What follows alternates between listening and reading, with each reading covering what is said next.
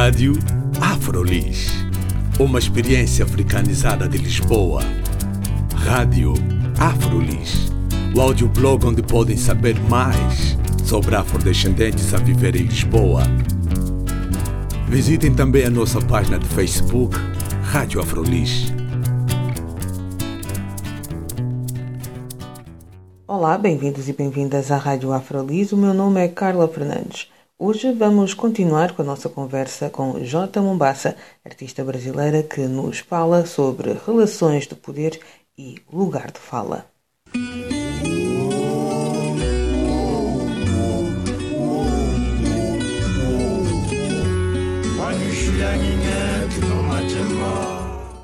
A emergência dessa ideia do lugar de fala, simultaneamente, vai criar a possibilidade daqueles corpos, sujeitos e posições historicamente silenciadas enunciarem sua própria posição e falarem de si próprios, e vai também apontar a questão para aqueles que sempre falaram como universal e vão dizer: peraí, nós não somos as únicas criaturas que temos lugar de fala. Vocês também têm um lugar de fala. O que, que a supremacia branca fez?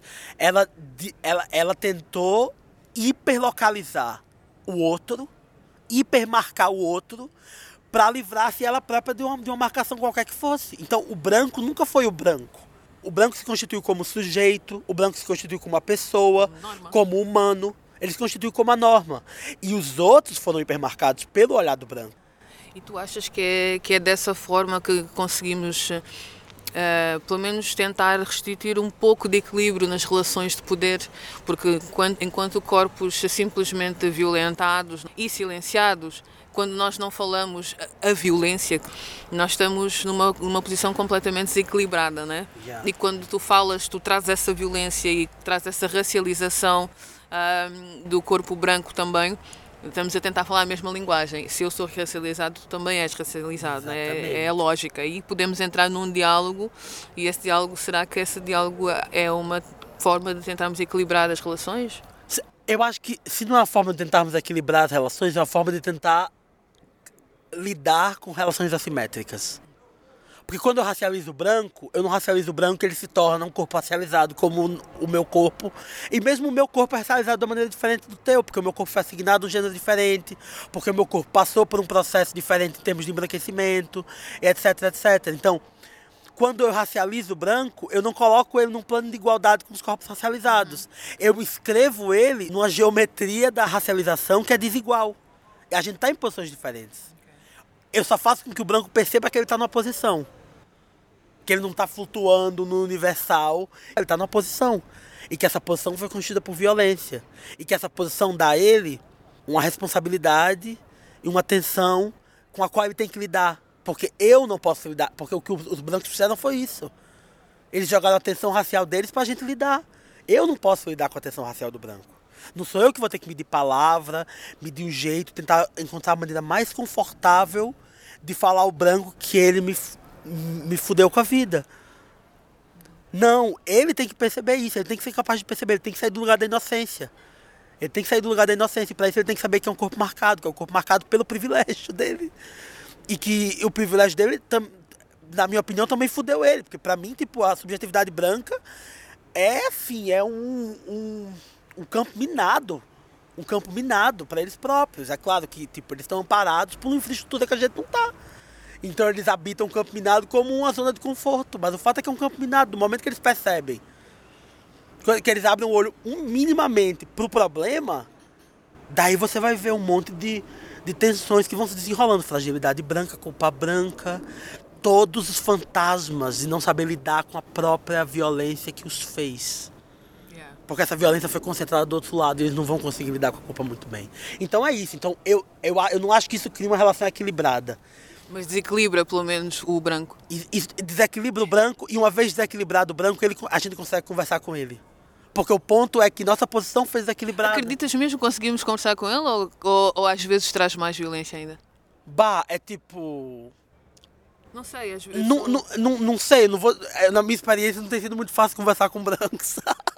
Mas eu acho que eu, eu, eu, atribuo isso parcialmente ao fato de que não sei, talvez, eh, talvez esteja em processo, mas eu acho que fazer o branco se. Porque o que, o que esse processo de racialização faz conosco? nos faz pensar como. A gente aprende a se pensar como problema.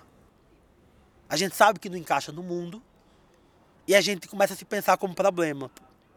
No, no, sentido mal, no sentido de que a gente tem, vai se sentir segura, no sentido de que a gente vai ter paranoia social, no sentido de que a gente vai se sentir ansioso, no sentido de que a gente vai se sentir deprimido quando não consegue fazer as coisas, porque a gente se pensa como problema. Mas eu acho que isso também traz uma vantagem pra gente. Que a gente aprende a se encontrar com as outras pessoas fora de um lugar de extrema arrogância, que é o lugar da branquitude. A gente não está tão certo de si mesmo a ponto de se projetar arrogantemente para o mundo, potencialmente. Quer dizer, eu acho que isso, isso também é uma aposta. Isso é, é, é correndo risco aqui. Não, é, não acho que seja verdade científica. É, absoluta, né? é tipo, é uma coisa que eu sinto. Que eu, e, mas é que eu acho que, na medida que a gente racializa o branco, o branco a gente desequilibra o branco. E desequilibrar o branco é fazê-lo aprender a se pensar como problema. Então, ao se pensar como problema, talvez ele, ele pense duas vezes antes de simplesmente repetir a mesma merda racista que ele tendencialmente usaria para existir no mundo. E aí eu acho que nesse ponto a gente consegue lidar com relações assimétricas. Porque eu acho que é isso que a gente precisa nesse momento. A gente tem muita ideia da igualdade, a gente tem muito. É, e eu, tipo, eu entendo qual, é, qual foi a luta política da igualdade. Qual é a luta política da igualdade. Mas o, nesse processo, a gente não tem criado muitas ferramentas para lidar com as assimetrias. A gente tem que lidar com as assimetrias. Porque eu, simultaneamente, como pessoa racializada negra, tenho que sair da posição de vítima. Porque a posição, a posição de vítima me desagencia. E a posição de vítima é sempre alguém que está pedindo a algum soberano que cuide da minha ferida. Então tem que sair da posição de vítima. Mas eu não posso sair da, da posição de vítima e fingir que eu não fui vitimada. Então, para sair da posição de vítima, eu tenho que colocar aqueles corpos que foram privilegiados pela minha vitimização, pelo processo que me vitimou, pelo processo que me machucou. Eu tenho que torná-los mais conscientes do, do, da violência deles, que eles projetaram no mundo. Então, eu saio da posição de vítima sem ignorar a violência que me foi feita. Então, de novo, eu tenho que fazer um trabalho contraditório. Que é tipo reconhecer que eu fui vitimada e reconhecer que, como vitimada, eu não posso ser vítima, porque a vítima é é a perpetuação ao infinito da violência que me fez. E eu não quero isso. Agora tu disseste uma coisa, tens que fazer com que o branco perceba que ele é que te pôs nessa situação. E agora, a articulação com o trabalho do agressor, como é que isso se faz? Bah, isso, isso, é, isso, é um bocado, isso é um bocado complicado, né? Mas eu acho que. Porque parte de mim quer responder essa pergunta, dizendo: não, nós não temos que fazer esse trabalho. Quer dizer, esse trabalho efetivamente não é nosso, esse trabalho é um trabalho esse é um trabalho da branquitude. E eu tenho, e nas minhas relações pessoais, eu tenho insistido muito sobre isso. Eu tenho insistido muito em fazer com que as pessoas brancas com quem eu convivo intimamente chamem a atenção umas das outras, de suas amigas, de suas famílias, das pessoas com quem vivem, no sentido de evidenciar aquele processo. E por um lado, sim, eu acho que esse, esse é um trabalho dos brancos. Os brancos, eles têm que começar a pensar a própria branquitude. E isso é uma coisa que, supostamente, a emergência das ideias de lugar de fala ajudaria, mas tem tanto branco que está tão reativo à noção do lugar de fala, porque não quer reconhecer a proposição de branco, que eles estão perdendo a oportunidade de fazer um trabalho incrível, que é o trabalho de reconhecer a posição de branco começar a cavar, na, a se afundar na, na própria a se afundar na própria merda, estudar a própria merda e espalhar esse conhecimento entre os brancos. Os brancos precisam, entre eles, aprender como, como é que a posição dele foi feita. Isso vai ser doloroso pra caralho. Tem que aprender, não é na chave do acolhimento, é não, aprender da maneira difícil, aprender doloridamente o que é que significa ser branco no mundo. Não é fish. Não, é, não é moralmente defensável a posição do branco. Não é, e eles vão ter que lidar com isso. Então acho que parcialmente eles têm que lidar com isso. E aí tem esse trabalho ambíguo, que é tipo o de fazer eles perceber que não é propriamente insistindo em toda a relação e não sei o que, não sei o que lá, mas é para fazer o que a gente faz. Porque para nós, elaborar a nossa ferida passa também para elaborar a violência do branco, porque a nossa, nossa ferida não foi feita por ninguém. É. Quer dizer, ela foi feita pe, pe, pela ficção do universal, mas ela não foi um sujeito etéreo. Ela foi feita também por, desde uma posição, e essa posição é a posição da supremacia branca. Então, quando a gente elabora a nossa ferida e o modo como essa ferida foi feita, a gente cria material, inclusive, para os brancos, para que os brancos percebam a merda que eles fizeram. Então acho que é essa coisa ambígua. Por um lado, eu quero dizer e eu digo, não, não é nossa obrigação fazer o trabalho emocional pela branquitude. Abraçar o branco e dizer, ó, oh, a sua herança é a violência contra nós. Mas assim, tá tudo bem. Não, não é esse trabalho que eu tô propondo. Mas é o trabalho de a gente elaborar com a radicalidade e a crueza que a gente faz e a gente usar os ativismos do lugar de fala para marcar o branco. Quando eu marco o branco de maneira raivosa, quando eu digo você. Teve esse dia que eu estava numa cidade, numa festa de uma grande exposição na Alemanha, com uma amiga, e ela e a gente tava andando, uma amiga, uma amiga negra, e passa um, um adolescentezinho branco e toca no cabelo dela, ela não vê, eu vejo, e eu olho para aquilo e digo bem assim, você não pode fazer isso. E ele me responde o que? Eu posso. E eu digo, você não pode fazer isso. Ele diz, eu posso. Eu digo, você não pode fazer isso. Ele diz, eu posso. Eu digo, você acha que você pode porque você é um branco, arrogante, que não sabe de onde você vem. E aí o que acontece? Ele vem para me bater. É sério? É.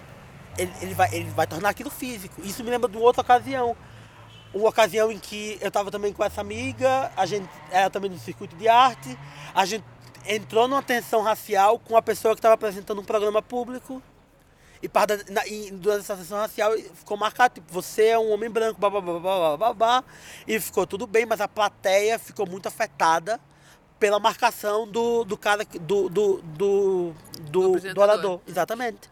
Ficou muito marcado. E ao final, uma, uma, uma senhora vem conversar conosco e dizer não, eu acho que vocês passaram um pouco dos limites, não sei o que, não sei o que lá, ninguém ali tava falando não sei o que.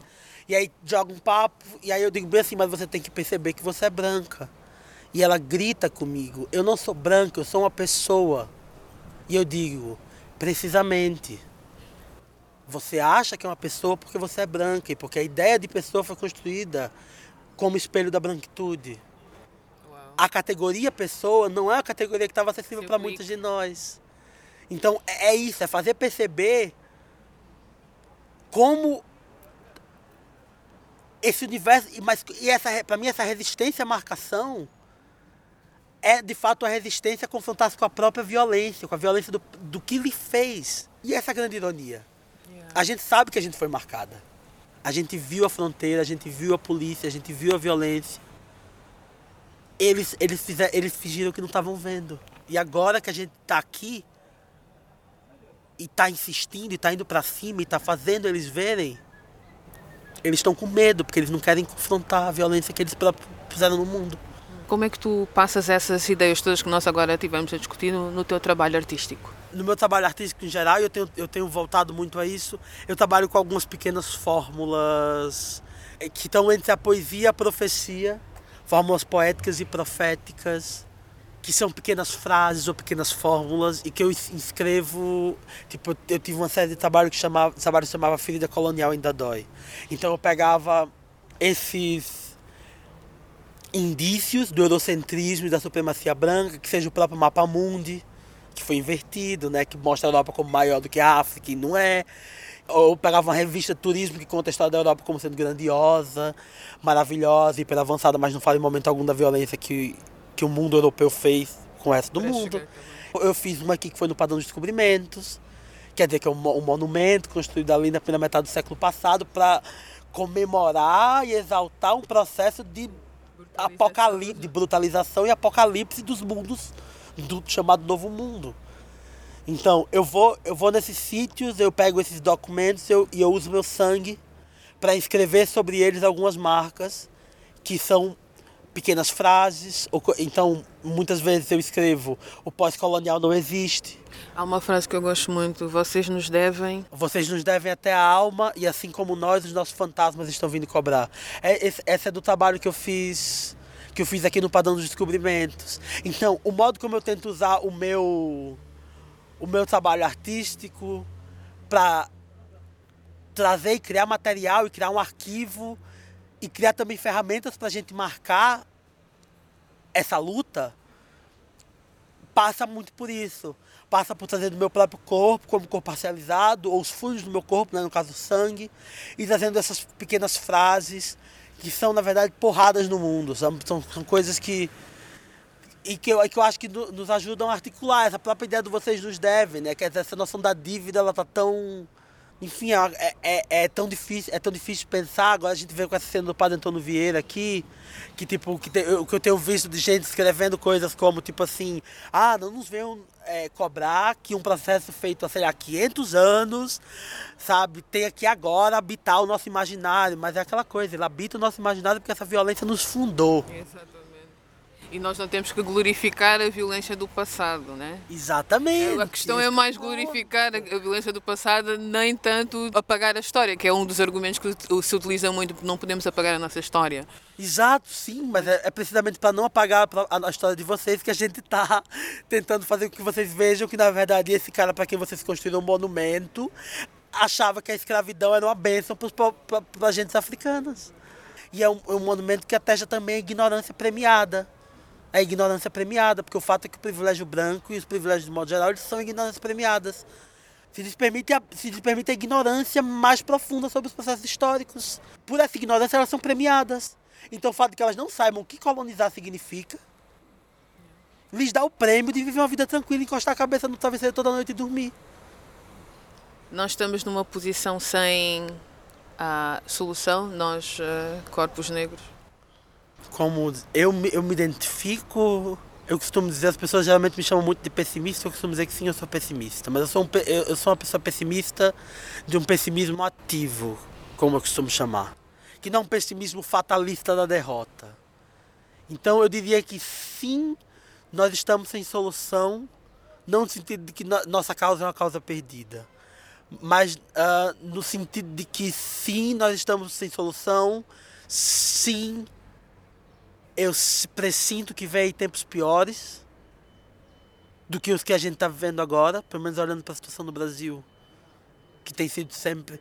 Mas o que eu sei é que nós temos desde sempre cruzado situações impossíveis. Nós somos as que atravessamos os apocalipses. Nós somos as filhas do fim do mundo. Nós somos as que atravessam a crise. Nós somos as que atravessam o impossível, nós somos as que nos fazemos através do impossível.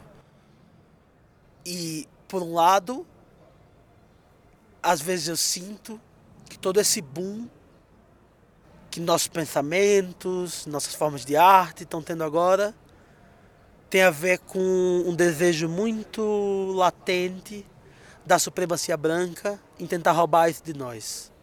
Eles já roubaram muito de nós, mas isso eles não vão tocar. Isso eles não vão tocar.